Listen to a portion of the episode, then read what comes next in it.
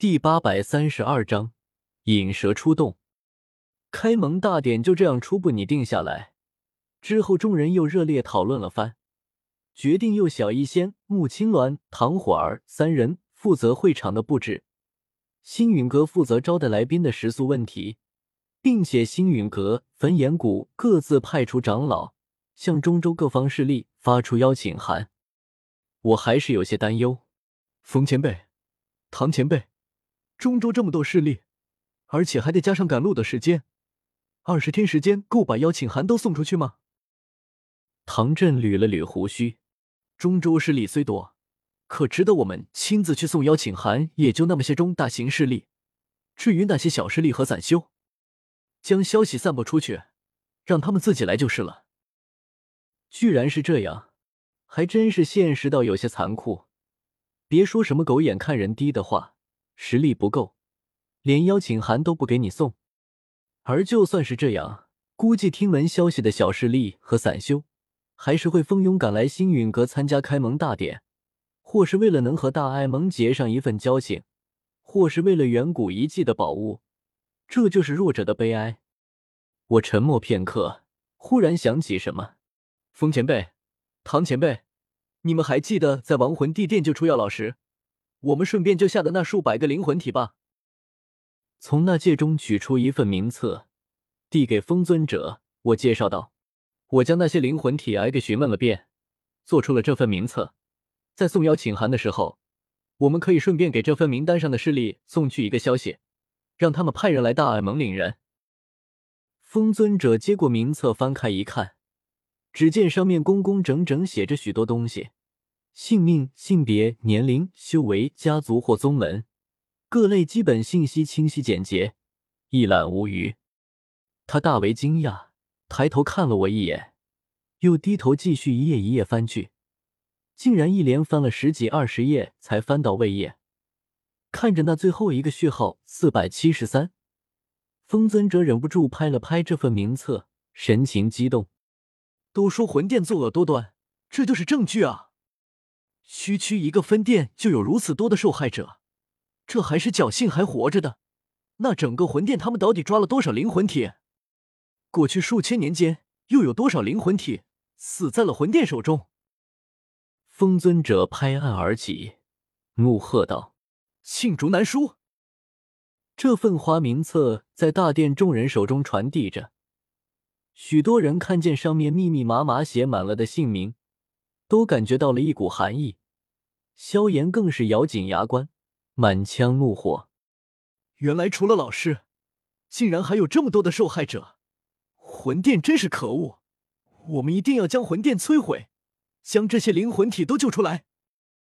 小医仙心地善良，见到这份堪称血泪的花名册，眼眶瞬间红了。穆青鸾、唐火儿也是怒气冲冲，他们自幼生活在温室中。被长辈小心呵护着，哪里见过如此黑暗的事情？魂殿真是该死！这些灵魂体原本都是活生生的人，他们被魂殿抓走，他们的家人、朋友、老师、弟子该有多伤心！魂殿真是太坏了，简直是中州最坏的势力。我点点头，补充道：“何止是中州，整个斗气大陆，魂殿都是最坏的势力。”殿内群雄义愤填膺，不论是星陨阁、焚炎谷还是毒宗的人，都开始声讨魂殿，也不管其中是否有对此不以为然者。至少看着大殿内那激动火热的人群，没人敢当面说一句“不就是四百多个灵魂体吗？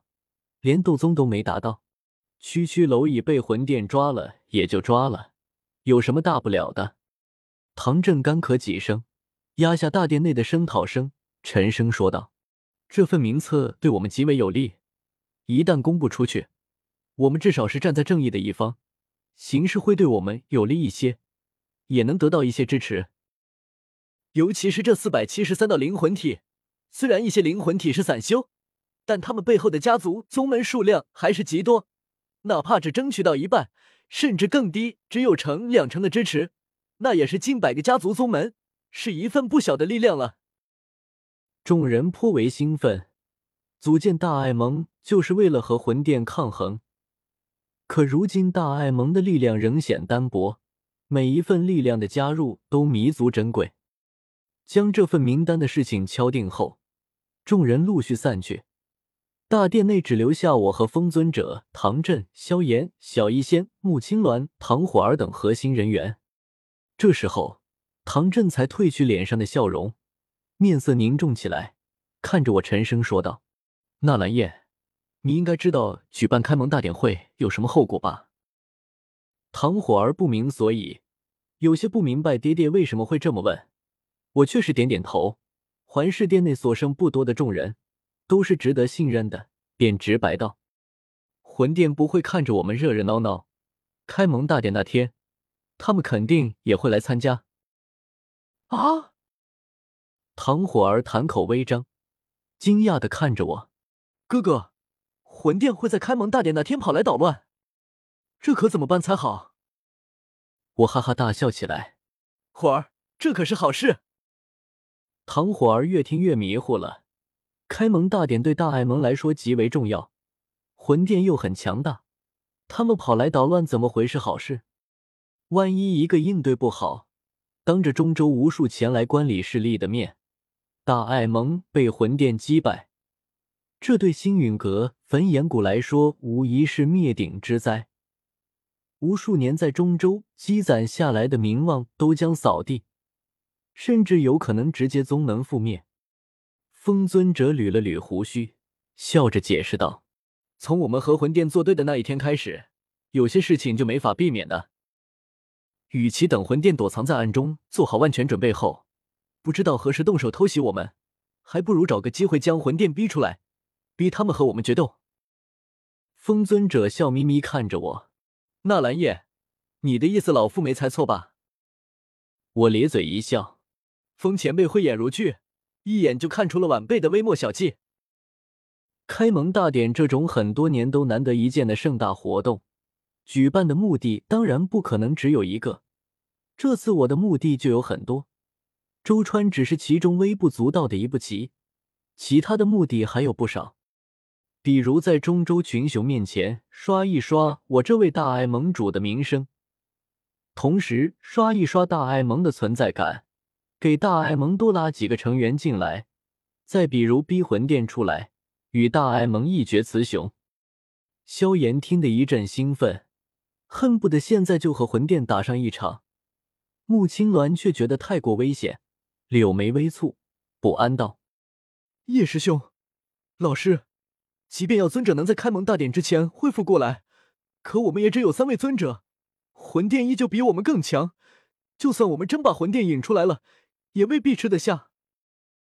穆青鸾担忧的看着我，这个计划虽然好，但若是实力不够，也只会被魂殿给正面平推，为天下人笑。